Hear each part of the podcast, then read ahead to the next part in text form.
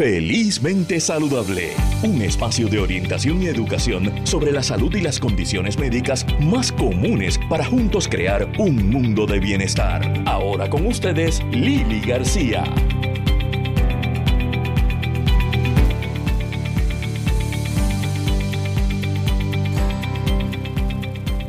Muy buenos días amigos de Felizmente Saludable, Lili García con ustedes nuevamente en este sábado 9 de diciembre. Tenemos un programa bien interesante hoy. Eh, vamos a estar hablando eh, con Dora Mercedes Hernández Mayoral acerca de lo que, lo que son los derechos de los niños y cómo nosotros podemos fortalecerlos. Además, el nuevo eh, cuento para niños que acaba de publicar es hermoso. Vamos a estar hablando acerca de manejar pérdida en esta época donde todo es alegría eh, y hay veces que dentro pues se siente luto y qué herramientas podemos obtener para poder ser felices mientras llevamos esa pérdida y ese dolor por dentro a la misma vez. Y vamos a estar hablando de un tema bien interesante que es el virus del papiloma humano eh, es la enfermedad de transmisión sexual más, eh, más común a nivel mundial y eso incluye a Puerto Rico. Eh, y existe una estrecha relación entre el virus y varios tipos de cáncer, principalmente el del cuello uterino, vagina y el orofaringio o de boca y garganta. Eh, para hablarnos hoy sobre eso tenemos a la comunicadora en salud especializada en cáncer y fundadora y directora de la Fundación Jaque Mate contra el Cáncer, la doctora Mariceli Santiago. Mariceli, bienvenida Felizmente Saludable. Hola, muy buenos días a todos y gracias por la invitación, Lili. Contenta de estar nuevamente con ustedes. Gracias. Sé que está frito por allá por Calle, ¿verdad? Está, está, está como a 56. Ay, qué rico. Qué rico. Pues Mariceli, fíjate que cuando estaba leyendo ayer, obviamente, pues yo he entrevistado antes eh, sobre el, y he leído, ¿verdad? Eh, sobre el virus del papiloma humano, pero eh, me sorprendió el saber que es la, enfermedad de transmisión sexual más común eh, en, Puerto Rico y en el mundo. Eh, ¿Podrías explicarnos un poquito lo que es el virus y cuál es la relación tan estrecha con el cáncer?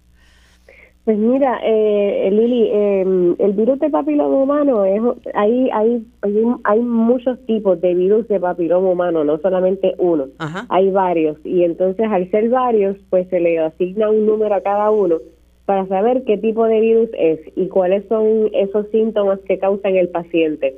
Hay unos tipos de virus de papiloma humano que solamente pues van a estar atacando lo que va a ser la piel pero van a haber otros, esos son los de bajo riesgo, pero van a haber otros que, eh, que van a estar atacando precisamente lo que es mucosa. Y cuando decimos ah, mucosa, pues es lo que lo que rodea el cuello uterino, lo que rodea la, la garganta, el ano, la vagina, la vulva, el pene. Y entonces ya son virus de tipo de, eh, de papiloma humano que son de alto riesgo y que están asociados a, a lo que puede ser o, o inducir cáncer. Así que ahí tenemos los, dos tipos de, de, categoría, básicamente. Lo peligroso del virus es que como es asintomático, eh, una persona puede tenerlo y no saberlo y tener varias parejas sexuales o compartir sexualmente con varias personas sin protección sexual y contaminar o infectar a estas otras personas. Así que eh, por eso es muy importante, ¿verdad?, que eh, esa prevención, por ejemplo, a través de lo que es la vacunación a temprana edad, eh, limitar el número de parejas sexuales, por ejemplo, eh, las mujeres siempre estar al tanto, ¿verdad?, de lo que es estar haciéndose continuamente o, cuando le toque, ¿verdad?, a la mujer su examen de Papa Nicolau y la prueba de, de BPH para que las mujeres estén al día, ¿verdad?, en esas pruebas y sepan si, si tienen la infección o no o si están en riesgo de, tener cáncer o no. Por eso es muy importante que las mujeres también pues tomen, tomen acción en esa parte. Mariceli, o sea que hay una prueba eh, de detección, ¿verdad? Para, para mujeres y para hombres o es solamente para mujeres la prueba de detección? Es, para mujeres nada más. Este, para mujeres es la prueba de BPH regular, que es la prueba que te dice si esa mujer tiene eh, eh, la infección del virus del papiloma humano. Y tenemos la prueba de Papa Nicolau, que entonces ya ahí, pues con, con esa prueba, pues lo que estamos entonces es eh, sabiendo si, si, si básicamente tenemos eh, si ese virus tuvo la habilidad, Lili, de, de, poder transformar o de poder convertir células saludables a células precancerosas. Eso es lo que ah. hace la, eh, eso es lo que hace la prueba del virus de papiloma humano. Eh, por lo menos al momento, este, ¿verdad? Necesita una prueba de laboratorio que pueda estimar el estado generado, cuánto virus de papiloma humano hay en un paciente y tampoco la FDA ha aprobado ningún tipo de prueba de VPH para los caballeros. Lo cual, eh, digo, con tantos avances que hay en la medicina, a uno le parecería increíble, eh, ¿verdad? Que todavía no exista para los varones una prueba de virus de papiloma humano, pero lo importante es que eh, una de las cosas que leí que me, me chocó es que hay veces que hasta el 80% de la población puede haber tenido contacto con el virus, pero en ocasiones ese virus se va solo. Sí, sí, se va, se, va solo. Este, que quería añadir algo rapidito de lo que dijiste de lo de los hombres.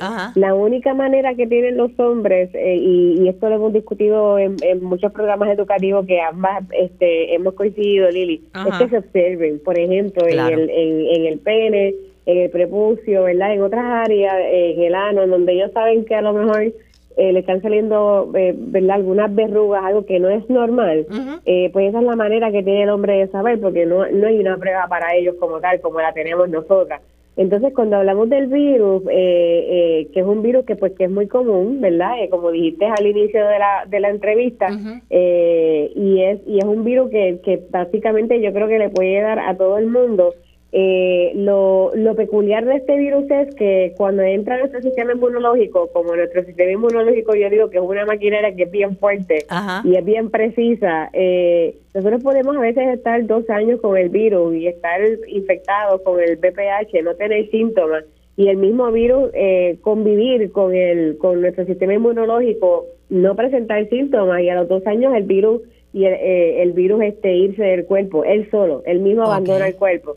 Así que eh, de a veces, muchas veces de la misma manera eh, como entra el virus, que puede entrar de diferentes maneras, de lo que es la transmisión, eh, de la misma manera puede salir, ¿verdad? Este, pero el sistema inmunológico sí, sí, sí juega un papel bien principal, bien importante en, en este tipo de escenarios. O sea que aquí lo que estamos hablando es en términos de, de prevención en las mujeres, eh, hacerse la prueba del virus del papiloma, que es una prueba de sangre, ¿no? más, mm. más la prueba del Papa Nicolau Em, y en los varones, observarse. Observarse, y obviamente, pues si tu pareja eh, pues tiene, eh, es positiva al virus del papiloma humano, pues entonces ver qué medidas se toman al respecto, ¿no? Claro, eh, y a veces, y a veces, este Lili, se vuelve un tema un poco complicado de hablar entre las parejas. Claro. Porque a veces se van, se ven escenarios en donde tienes una persona que a lo mejor no ha tenido múltiples parejas sexuales en su vida eh, y se une con otra que sí las ha tenido, eh, esta otra persona se infecta y entonces pues cuando llega el, resultado positivo, pues ¿verdad? se vuelve incómodo tener que hablar con la pareja o, dejarle saber, mira, salí positivo y, el médico ginecólogo lo que manda a la persona muchas veces es a decir, tienes que preguntarle a tu pareja, ¿verdad? Si, si tuvo el virus del papiloma humano o cuántas parejas tuvo, porque si tú te acostaste con él o con ella, que estuviste acostando con todas esas personas también. Entonces, tú no sabes eh, quién quién tenía el virus de papiloma humano y entonces eh, eh, te, lo, te, lo pasa, ¿verdad? Te lo pasa a ti. Y, y aunque se vuelve una conversación que es incómoda, hay que tenerla porque hay que verificar entonces de dónde vino el virus de papiloma humano, si fue a través de la pareja, si fue a través que esa persona tuvo contacto con otras mucosas que estuvieron infectadas, ¿verdad?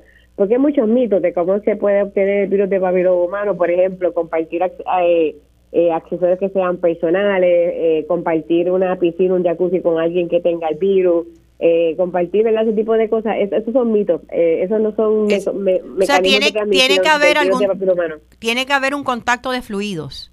Sí, tiene que, haber, tiene, sí, tiene que haber un contacto de mucosas, no, es, no necesariamente ni de sangre ni de fluido, pero sí, pero sí de mucosas que están infectadas, sí, eso sí. Ok. Eh, y sé que este próximo fin de semana, y tú vas a estar participando, eh, Be Health tiene un evento educativo excelente para todas las personas que quieran, eh, ¿verdad?, eh, conocer más acerca del virus del papiloma humano, ya sea porque lo padezcan o lo padezca tu pareja o, alguien cercano. Y estoy hablando de el evento Educate y Protégete, Aprende a Actuar ante el virus del papiloma humano o el VPH, que son las siglas. Y esto va a ser en Plaza Las Américas, viernes 15 de diciembre y sábado 16 de diciembre. El viernes va a estar eh, de moderador eh, Pepe Calderón, el, moderador del programa, uno de los del programa mañanero de Tele 11. Y el 16 de diciembre, sábado, Shanira Blanco. Y es desde las 10 de la mañana hasta las 3 de la tarde. Entiendo que tú vas a estar allí también hablando. Sí, sí, voy a estar de moderadora con ellos ambos días, eh, desde por la mañana, abriendo este junte educativo. Eh, también voy a estar como oradora en uno de los temas explicando a grosso modo eh, qué es el virus de papiloma humano y por qué se vuelve tan importante en Puerto Rico. Pero este junte se vuelve bien importante en estos dos días porque el día que vamos a estar trabajando específicamente con Pepe Calderón, que es el 15, nos vamos a enfocar en lo que va a ser cómo el virus del papiloma humano está está afectando a nuestros hombres, ¿verdad? Eh, por eso lo, por eso lo, lo, lo, tomamos a él, ¿verdad? Como esta figura masculina para que pueda eh, hablar y también orientar acerca del tema en conjunto con esta servidora. Y el sábado entonces brincamos a la mujer con Chanira Blanco. Seguro. Cómo el virus del papiloma humano está afectando y, y qué y qué mecanismos de prevención la mujer puede utilizar, ¿verdad? Para para poder seguir hacia adelante, porque como te dije ahorita, esto es un virus que puede infectar tanto a hombres como a mujeres.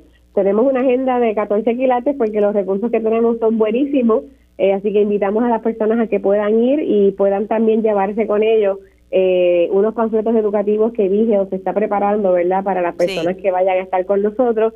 Y yo digo que esa es la primera herramienta principal que tú debes de tener en tus manos, lo que es la educación básica, eh, lo que es cómo se puede diagnosticar esta condición, qué yo puedo hacer y aclarar mitos, porque también vamos a aclarar mitos en ese en esa guía educativa, porque realmente pues la ciencia está rodeada de mitos y hay que siempre educar, ¿verdad?, eh, eh, al pueblo y a Puerto Rico con, con la información que es, con la información correcta y dejar al lado los mitos, porque muchas veces los mitos retrasan que una persona pueda tomar una decisión de irse a hacer un examen rutinario que a lo mejor puede salvar de la vida.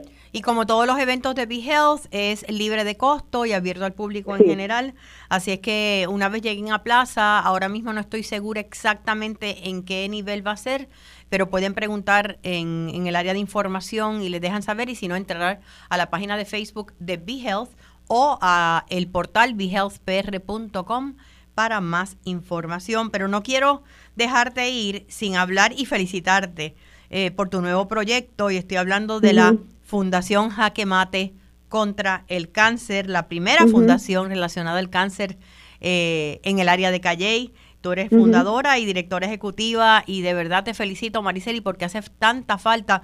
Y quería que me contaras qué, qué es eh, y qué te motivó, ¿verdad?, a, a, a realizar esta Fundación Jaque Mate contra el Cáncer. Pues, eh, pues bien, Miri, eh, Lili, Jaque Mate contra el Cáncer se hace porque hay mucha necesidad en el centro de la isla. Eh, pues escogimos eh, Calle porque esta servidora vive en Calle, pero reconocemos que los pueblos eh, aledaños a Calle, Sidra, hay Bonito, Cagua, eh, Comerío, eh, Barranquita, hay una necesidad bien grande. Así que nosotros pues hacemos hacemos nuestra junta de directores, nos estamos moviendo muy rápido pero nos estamos moviendo en la primera señal que, lo, que es educación, ¿verdad? Educación y prevención. Eh, ya luego pues estaremos haciendo otro tipo de actividades, pero nos estamos enfocando en esa parte por el momento.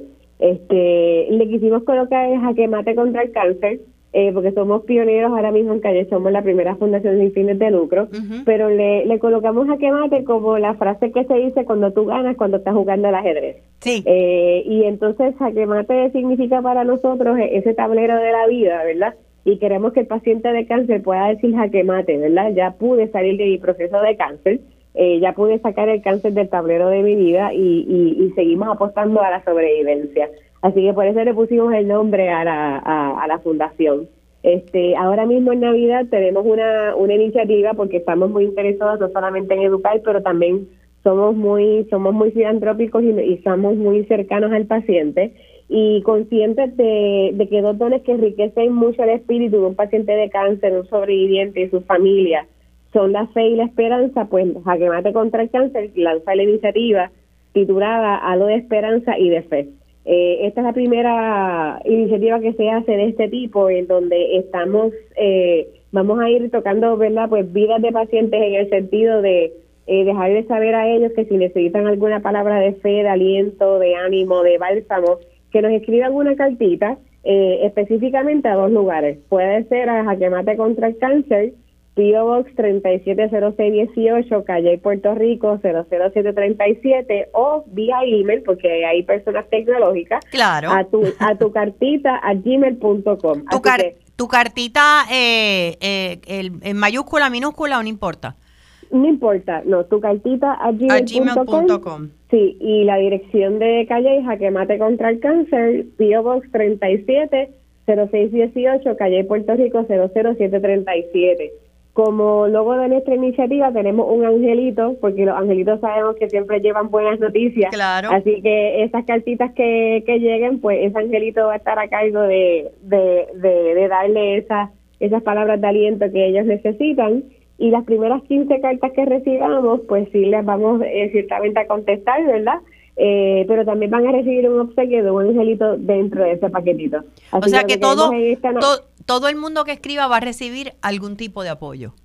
Todo el mundo va a recibir un apoyo distinto, pero siempre van a recibir palabras eh, de fe, de ánimo, de bálsamo, de esperanza. ¿Por qué? Porque los valores de Jaque Mate contra el cáncer básicamente pues es el apoyo, el respeto, la misericordia, la fraternidad y el espíritu de servicio y sobre todo la calidad de vida. Así que por eso quisimos hacer esta iniciativa ya en época navideña porque sabemos y reconocemos que es muy difícil alguien que ya haya pasado por la enfermedad la eh, tener que estar en la época de Navidad y a lo mejor no sentirse como se sentía antes, por ejemplo, o recibir en Navidad un diagnóstico de cáncer, eh, o tener familiares que están cansados, están agotados de cuidar y de, y de darle apoyo a un paciente de cáncer.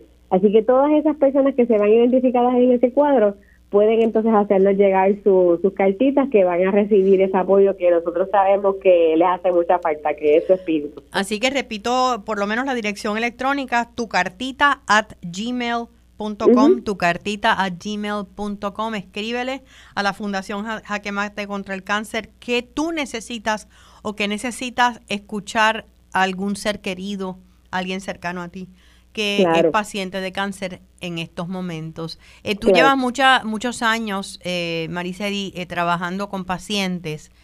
¿Cuál tú crees que es, digo, aparte de los efectos secundarios que puede haber el tratamiento, etcétera, desde la perspectiva médica, desde la parte emocional, ¿qué tú crees que es lo más, lo más que necesitan?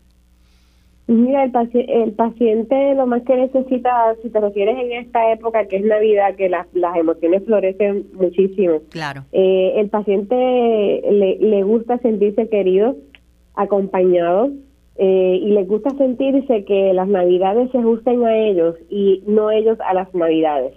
Así que esto es un consejo. Eh, ¿Qué, quiere, ¿qué quiere decir eso? Pues, ¿a qué se refiere esto, Lili? Que en muchas ocasiones nosotros hacemos planes en, en verdad en las familias, en, Puerto Rico. Pues ya tenemos el plan, por ejemplo, para Nochebuena, para Navidad, para el 31 de diciembre, para Año Nuevo y todos los días que tenemos que en Puerto Rico celebramos. Eh, pero a veces se nos olvida que tenemos una persona en la familia que tiene cáncer. Y entonces eh, nosotros no podemos, eh, no debemos, ¿verdad? Yo creo que la palabra correcta es no debemos no debemos de esperar que ese paciente se ajuste al horario que ya nosotros hicimos para celebrar nuestras navidades, porque hay una, hay una persona que está enferma en la familia. Así que tenemos que entonces hacerlo al revés. Tenemos que entonces escoger planes y cambiar las actividades que íbamos a hacer eh, a, lo mejor a lugares que estén más cerca o a cosas eh, o actividades que a la persona que está enferma claro, que sea más cómodo para la persona. Que, exacto, eh, por eso era que te decía, ¿verdad? Que aquí eh, el paciente no se tiene que ajustar a las navidades, aquí es, lo contrario, tú sabes, las navidades se van a ajustar al paciente. este ¿Por qué? Porque si el paciente ve que todo sigue y que no lo están tomando en cuenta y lo dejan solo en días importantes, pues el paciente se va a sentir se va a sentir mal, se va a sentir solo, se va a sentir deprimido y, y, puede sentir un poco en cierta medida como, como desilusión y rabia porque siente que, que le está dañando las navidades a su familia, ¿verdad? Así que este vamos vamos en cierta medida a, a tomar eso en cuenta. Eh, ellos siguen siendo parte del núcleo familiar y hay muchas opciones que se pueden hacer. Yo creo que los puertorriqueños somos muy creativos, este, ¿verdad? En esa parte. Claro que sí. Y somos muy creativos, así que es bien importante que, eh, que esa persona, pues, que se sienta que, eh, que, que está siendo atendida y que es el centro, ¿verdad? De esa familia. que esa, persona que esa persona es importante. Eso, eso, eso se vuelve bien importante. Y si el paciente está tomando tratamiento, eh, para Navidad, pues que lo hable con su especialista, porque sabemos que muchas veces los efectos secundarios, eh, ¿verdad? Pues son, eh, ¿verdad? Pues son un poco fuertes y eso pues le impide también compartir con los, con los familiares. Eh, pues no estamos hablando de detener el tratamiento clínico, Lili, lo que estamos hablando es que ese paciente pueda entonces hablar con el médico. Balancearlo, balancearlo. Balancearlo, balancearlo para que entonces pueda tener, ¿verdad? Algunos, algunos días que se sienta bien, que se pueda parar de la cama eh, y que pueda entonces, ¿verdad? Pues compartir con la familia. Y si se va a compartir con la familia, que reconozcan que hay un paciente que su sistema está frágil, así que todo el mundo con la con el mecanismo, ¿verdad? Como uno dice, con sus mascarillas, con alcohol, lavándose las manos eh, y protegiendo a ese paciente, porque tenemos un paciente que está débil, que está, está pasando por un proceso difícil, pero el, el, el, mejor regalo puede ser la presencia de la familia, ¿verdad? Claro. Ese apoyo, este, ese amor, ese acompañamiento, que estén con ellos eh, y, y, que se les ocurra algo, ¿verdad? Que los hagan reír, que los lleven a lugares cercanos, que a, cosas sencillas. Yo, yo Lili, yo, yo, siempre he creído que en la sencillez está la grandeza. Está la grandeza. Y, y yo creo que, ¿verdad? De esa manera tú, tú le puedes... Eh, le puedes cambiar la vida a un paciente, ¿verdad? En, en, la temporada navideña de, de, que estamos ahora ya, ya, ya, la Navidad, ya la Navidad comenzó. Pero como tenemos las navidades más largas de Puerto Rico, pues este, tenemos esto, que, esto es para largo. esto es para largo. Gracias. tenemos que tener opciones. Eh, gracias a la doctora Mariceli Santiago. Éxito y espero colaborar con ustedes en la Fundación Jaque Mate contra el Cáncer. Y ya saben que este próximo viernes 15, junto a Pepe Calderón en Plaza Las Américas y el 16 junto a Shanira Blanco, eh, Mariceli estará allí con el evento de Be Health virus del papiloma humano, protégete, eh, donde se va a hablar acerca de la vacuna y la importancia de la vacunación en la protección del virus del papiloma humano. Gracias, Mariceli. Eh, muchas felicidades y bendiciones para ti y para tu familia. Nosotros vamos a una pausa y regresamos en breve con más en Felizmente Saludable.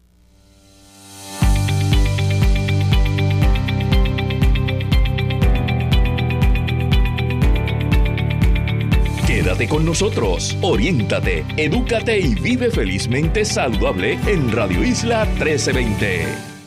Si tiene alguna condición crónica como hipotiroidismo, hable con su médico para ver si una receta de 90 días es adecuada para usted. Con una receta de 90 días tendrá el tratamiento suficiente para tres meses y así será menos probable quedarse sin su medicamento. Además hará menos viajes a la farmacia y un copago solo cada 90 días. Si su médico establece que el medicamento a largo plazo es eficaz y lo tolera bien, pregúntele hoy si una receta de 90 días es adecuada para usted. Auspicia AbbVie. Seguimos con más en Felizmente Saludable. Ahora con ustedes, Lili García. De regreso a Felizmente Saludable con Lili García. Eh, sabemos que esta época es una época de alegría. Sabemos que a la misma vez es momento de tristeza, especialmente para aquellas personas que han perdido seres queridos, ¿verdad? Eh, me uno en en eh, darle las condolencias a toda mi familia, porque esta semana perdimos a, una de mis tías, eh, que ha sido pues una pérdida pública porque es la mamá de mi prima, de Marian Pavón, eh, Nelly Catalá, viuda de Pavón, y eso cambia completamente en la Navidad. y quería, a pesar de que soy tanatóloga y trabajo, ¿verdad?, constantemente con lo que es el duelo y la pérdida, quería acompañarme de una, en este caso una psicóloga clínica, ella es del grupo CEPI, para hablar un poquito de cómo manejar estas pérdidas en la Navidad, porque independientemente del dolor hay formas saludables y menos saludables de manejarlas. Tenemos con nosotros a la doctora Raiza Ogaza. Raiza, bienvenida a Felizmente Saludable y felicidades para ti y para tu familia. hola, un placer estar con ustedes en el día de hoy.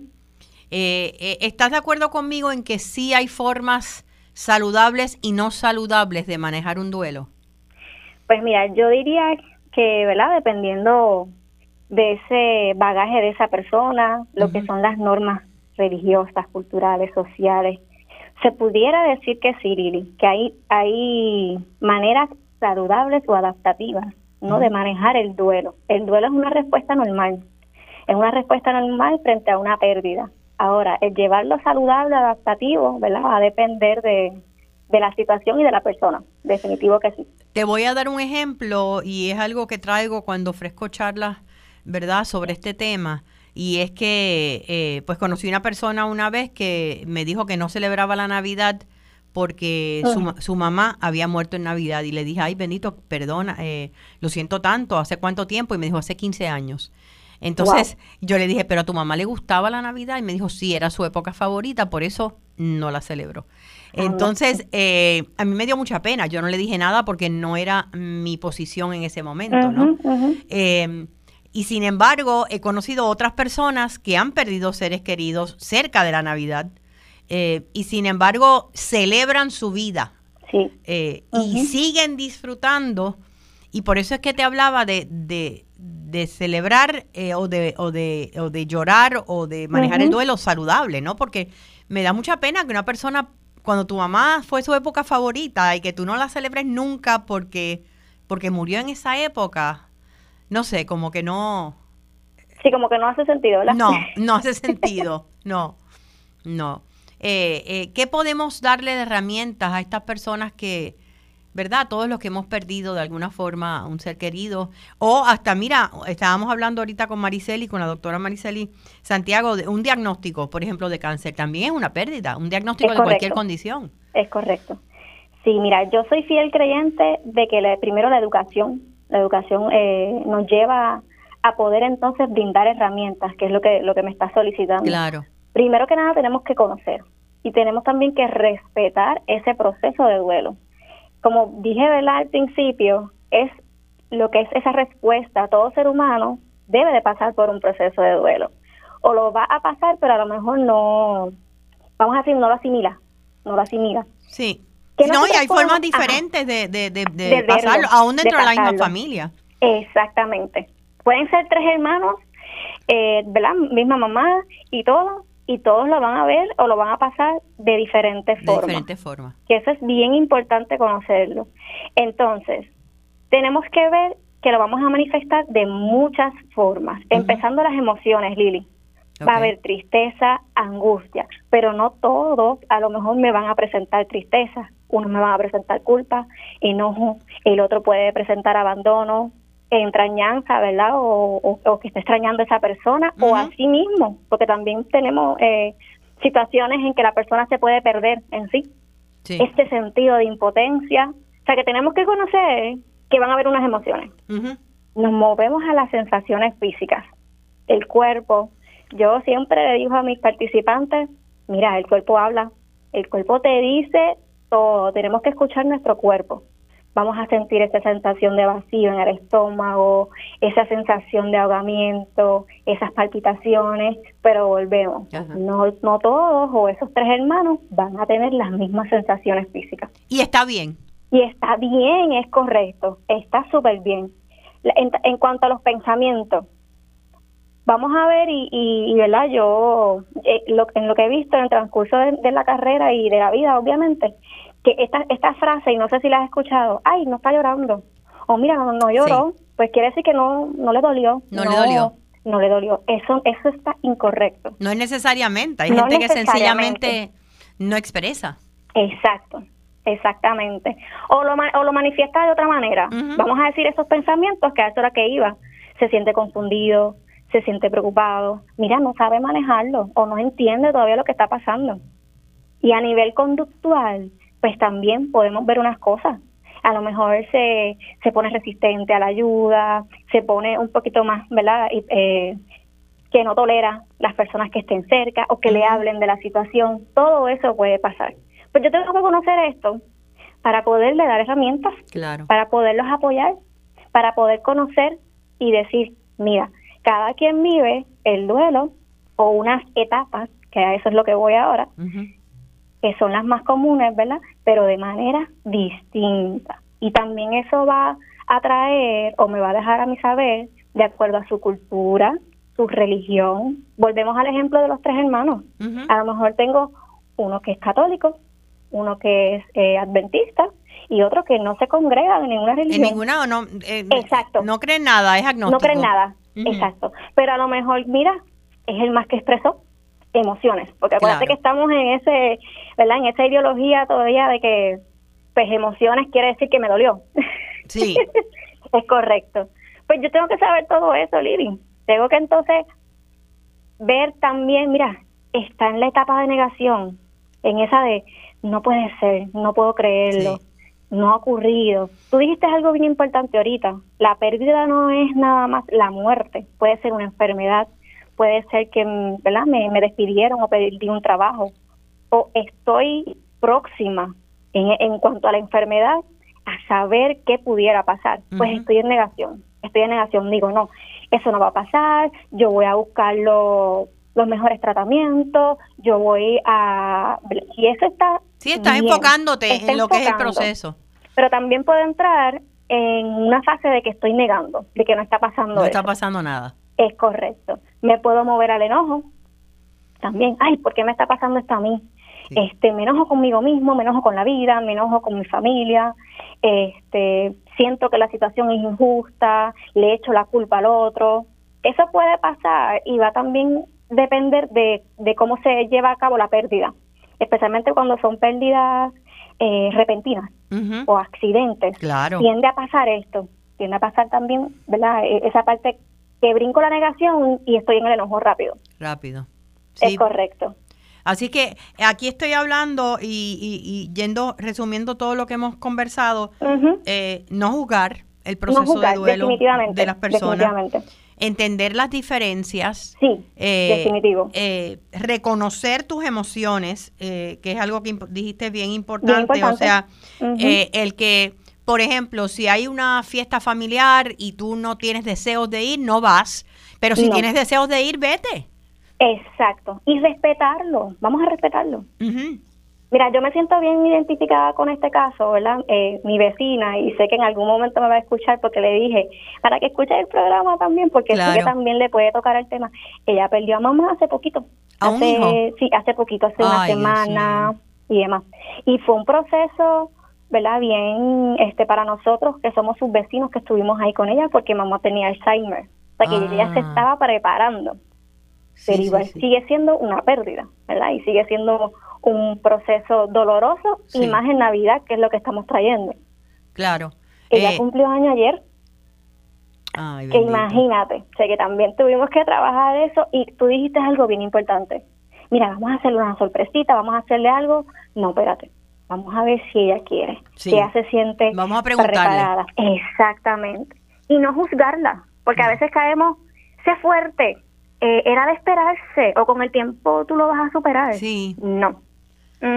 eh, la, hay pérdidas, bueno, la mayoría de las pérdidas eh, no se superan nunca, pero como yo siempre digo, el dolor se transforma. Se transforma, es correcto. Pienso igual que tú que se va transformando y, y, lo importante es darnos la oportunidad. A veces la gente, lo mismo eh, que si se viste de negro, que si se viste de luto, eh, que si eso es algo bien personal también. Es correcto. Mira, yo que soy psicóloga, este, tenía mis, ¿verdad? Mis, mis cositas y como que tenemos que tener mucho cuidado con eso del duelo y cómo se trabaja según la religión, según la cultura, como dije ahorita. Por ejemplo, yo tengo, ¿verdad? Mi familia es de República Dominicana. Ok. Y yo he podido observar muchas diferencias porque también he podido ver las ceremonias que hacen en Haití Ah, es bien diferente, Lili. Y entonces, por ejemplo, tú puedes ver que culturalmente la esposa tenía que guardarle el luto por ciertos años al esposo. Al esposo. Es correcto. Y, eso aquí, aquí era así antes. Y aquí era así antes también. Sí, sí, sí. Y eh. entonces ahí, ahí, decimos, pero ven acá, el DCM, que es el manual ¿verdad? de diagnóstico, de diagnóstico y, tratamiento ¿verdad? que nosotros utilizamos, me dice, mira, si pasaron 12, 12 meses y la persona aún me manifiesta una conducta y me manifiesta unas emociones y un llanto recurrente, pues eso es duelo prolongado. Pero entonces, ¿qué está pasando a nivel cultural? Sí. Tengo que tener cuidado. Mucho sí, cuidado. sí, sí, sí, sí, porque eh, igual que el, el, lo contrario, eh, antes era hablamos de que los hombres no manifiestan, eh, porque no, no lloran o no manifiestan el dolor en muchos casos. No estoy, estoy generalizando, pero en términos generales las mujeres tendemos a ser más expresivas emocionalmente, ¿no? Eh, pero yo he escuchado a muchas mujeres últimamente eh, que me dicen, y eso no me gusta, pues yo me escondo en el baño para que los nenes no me vean llorando. Y yo le digo, pero es que, es que, ¿qué es lo que tú le das de ejemplo a tus hijos?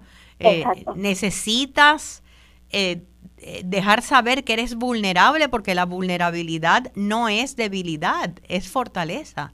Es correcto. Y esa es una de las recomendaciones ahora en, en tiempos de Navidad, que a veces pensamos, mira, pues no le mencionemos al ser querido o no hablemos de la situación. Al contrario, mira, organicemos o hagamos un minuto de, silencio o dedicatoria a esa persona para lo que tú muy bien dices, hay que expresar. ¿Sí? Como familia, unidos, a dedicarle ese momentito, ¿verdad? O esas, o esas palabras a esa persona y también involucrar a los niños.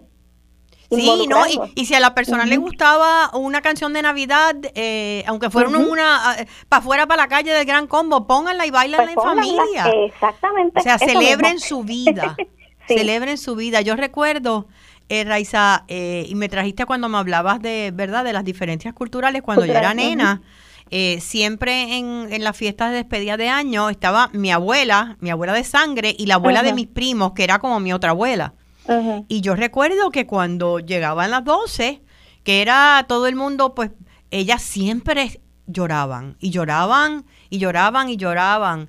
Y yo me acuerdo que yo no lo entendía. Ya después de un poquito más grande le pregunté, creo que fue una de mis tías, que, o, a mami, no recuerdo, que, que porque ellas lloraban, y ellas pues lloraban porque habían seres queridos que, habían perdido. Eh, pero, pero ahora es distinto. Vamos a llorar, pero vamos a llorar también de celebración eh, de haber tenido a esos seres con nosotros en nuestras vidas, ¿verdad? Claro. Y oye, es también, ¿verdad? Lo, lo podemos ver de cómo entonces me educaron. ¿Qué entonces significa para mí la muerte, verdad? Que yo sé que ese es otro tema. Ese es otro tema que podemos estar una hora. Muchachas, sí. Pero igual, ahí tú ves el reflejo, porque tú pudiste observar eso, no lo entendías. Pero tenemos niños que a lo mejor los vamos llevando, ¿verdad? Poco a poco, y que vayan entendiendo en su lenguaje, claro, lo que es la muerte, lo que nosotros podemos hacer entonces, y obviamente, ¿verdad?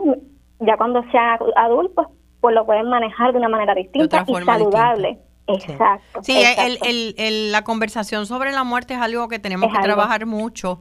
Yo pienso que en, nuestra cultura, eh, mencionaste la cultura caribeña en general, eh, es algo que, que, sí se habla más que tal vez en la cultura norteamericana, que todavía son más cerrados al tema. Eh, pero sí que se convierte en algo que entendamos que por más doloroso que pueda ser, la falta que nos hace el ser es un paso natural en la vida. Es correcto. Eh, Cuéntame de CEPI, el grupo de apoyo psicológico al que perteneces, Raiza.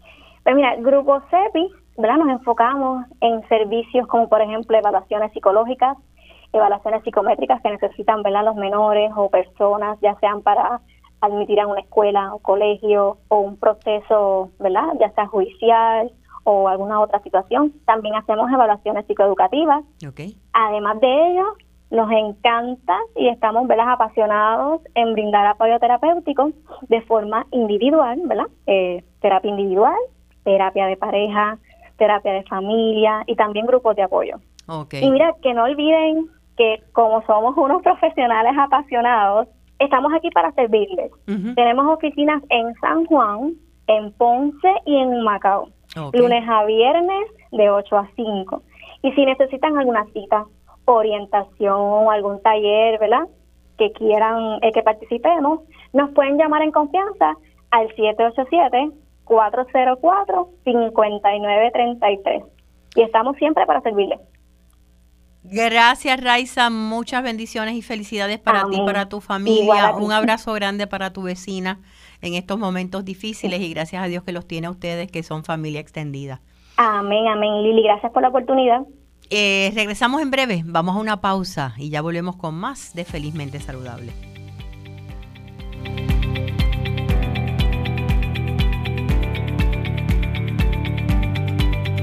Quédate con nosotros, oriéntate, edúcate y vive felizmente saludable en Radio Isla 1320. El hipotiroidismo puede tener muchas caras.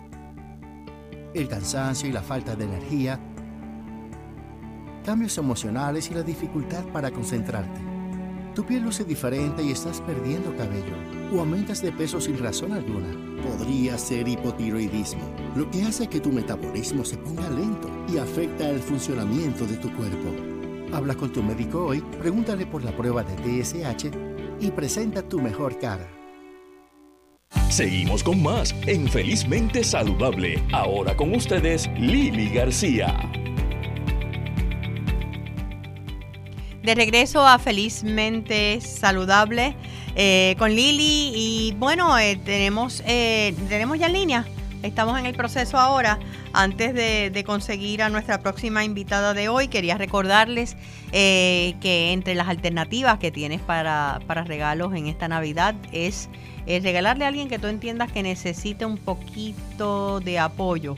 Respira con Lili. Es la aplicación eh, que cree para celulares, para teléfonos móviles, eh, ya sea eh, Android o ya sea iPhone, donde puedes entrar, la bajas de tu App Store o de Google Play y puedes escuchar meditaciones cortas con diferentes propósitos para trabajar las emociones, para manejar emociones tóxicas, para el balance, para diferentes situaciones donde cuáles las emociones pues estén un poquito trastocadas. Eh, además de eso, tiene un segmento que se llama Herramientas en mi voz, eh, donde tengo columnas eh, que han sido como mini podcast, columnas grabadas por mí a través de los años. Así es que Respira con Lili, pueden bajarlo desde su aplicación, ya sea App Store o Google Play, y es un excelente regalo para, para los, tus seres queridos en esta Navidad. Vamos a continuar en pausa y regresamos en breve.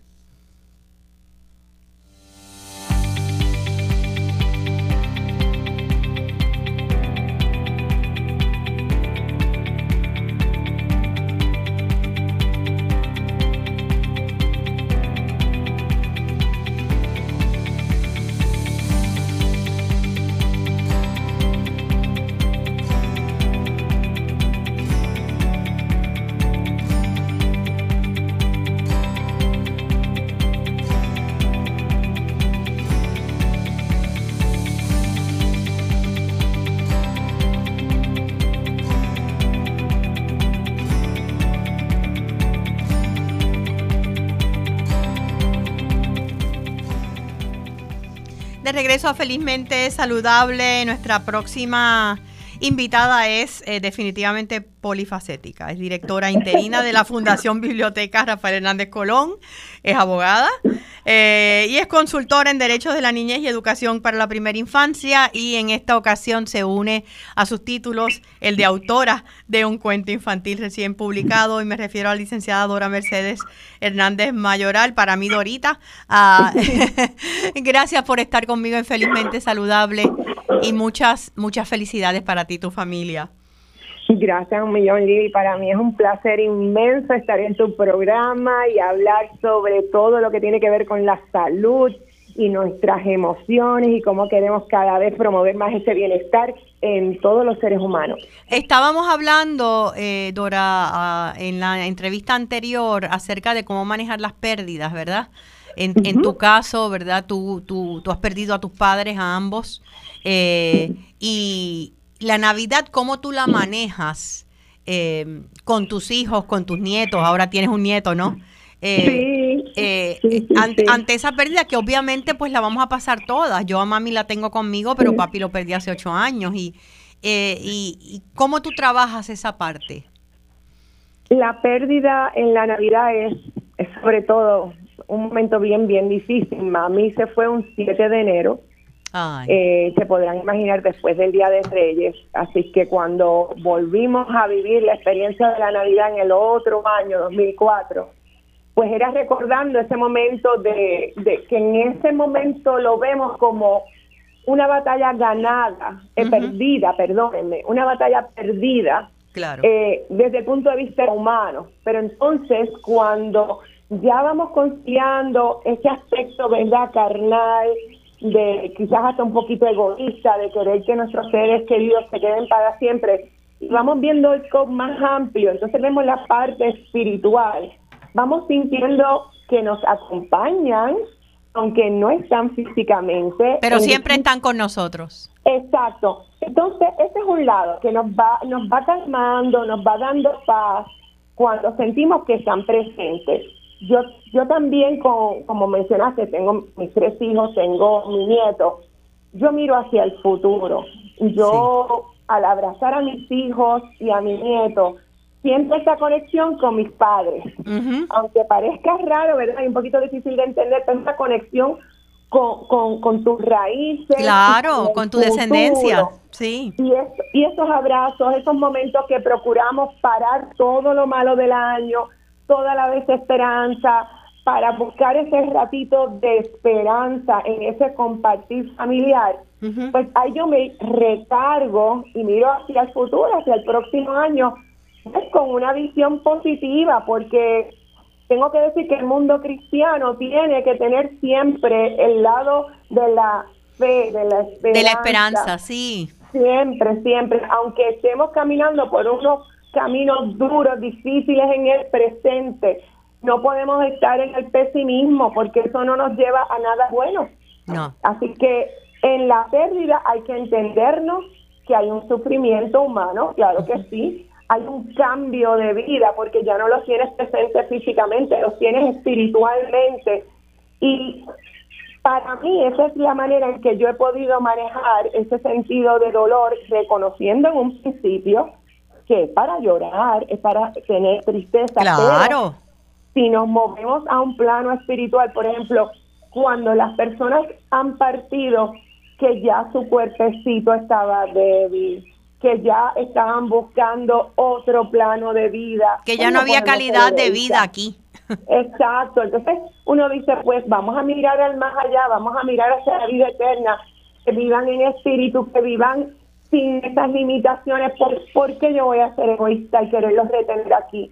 tengo que mirarlo desde ese plano, pero tengo que entenderme a mí misma que aunque yo lo miro así, para las pérdidas que ya llevamos un tiempo, las que pueden ocurrir mañana o pasado, pues voy a empezar otra vez con el proceso del dolor humano. Sí. es natural. Es, natural, natural.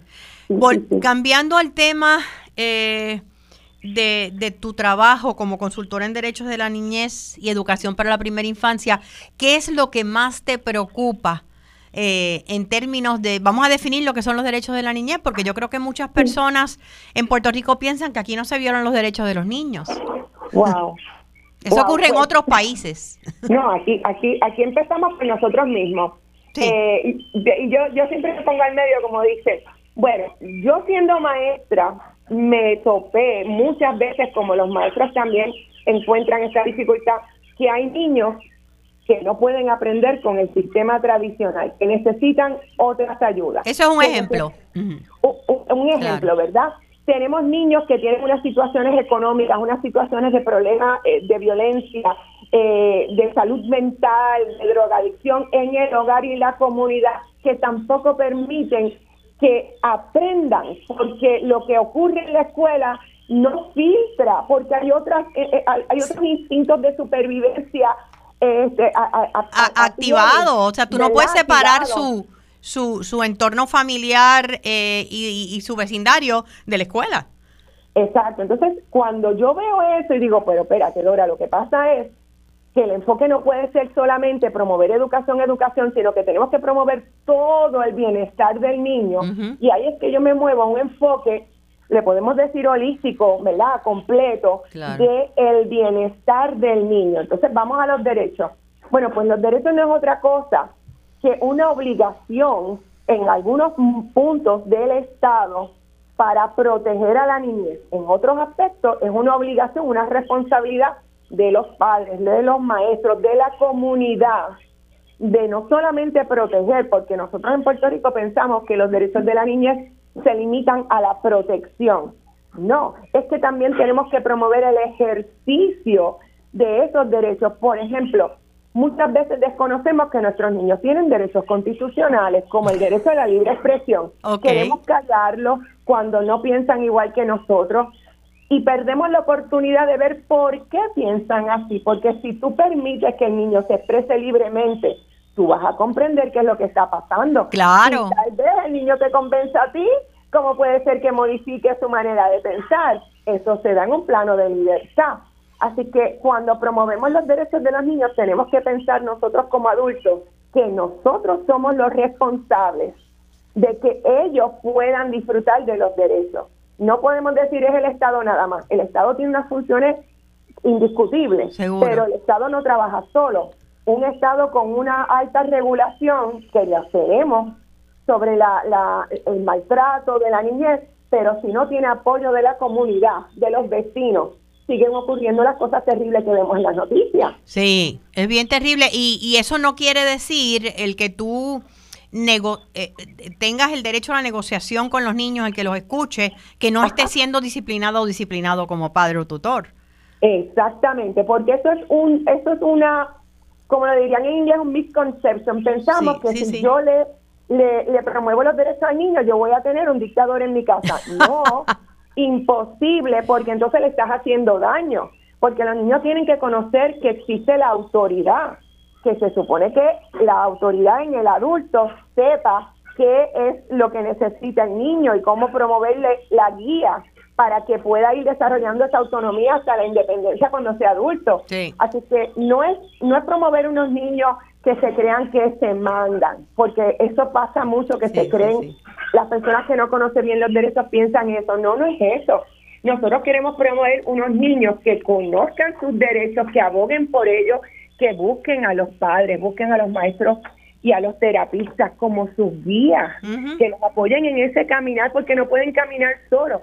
Hay un derecho, y este es un derecho que, que, que tú conoces muy bien, a la información, porque dentro de la libertad de expresión yo tengo que tener acceso a la información. información. ¿Verdad? Y ahí viene la parte del periodismo.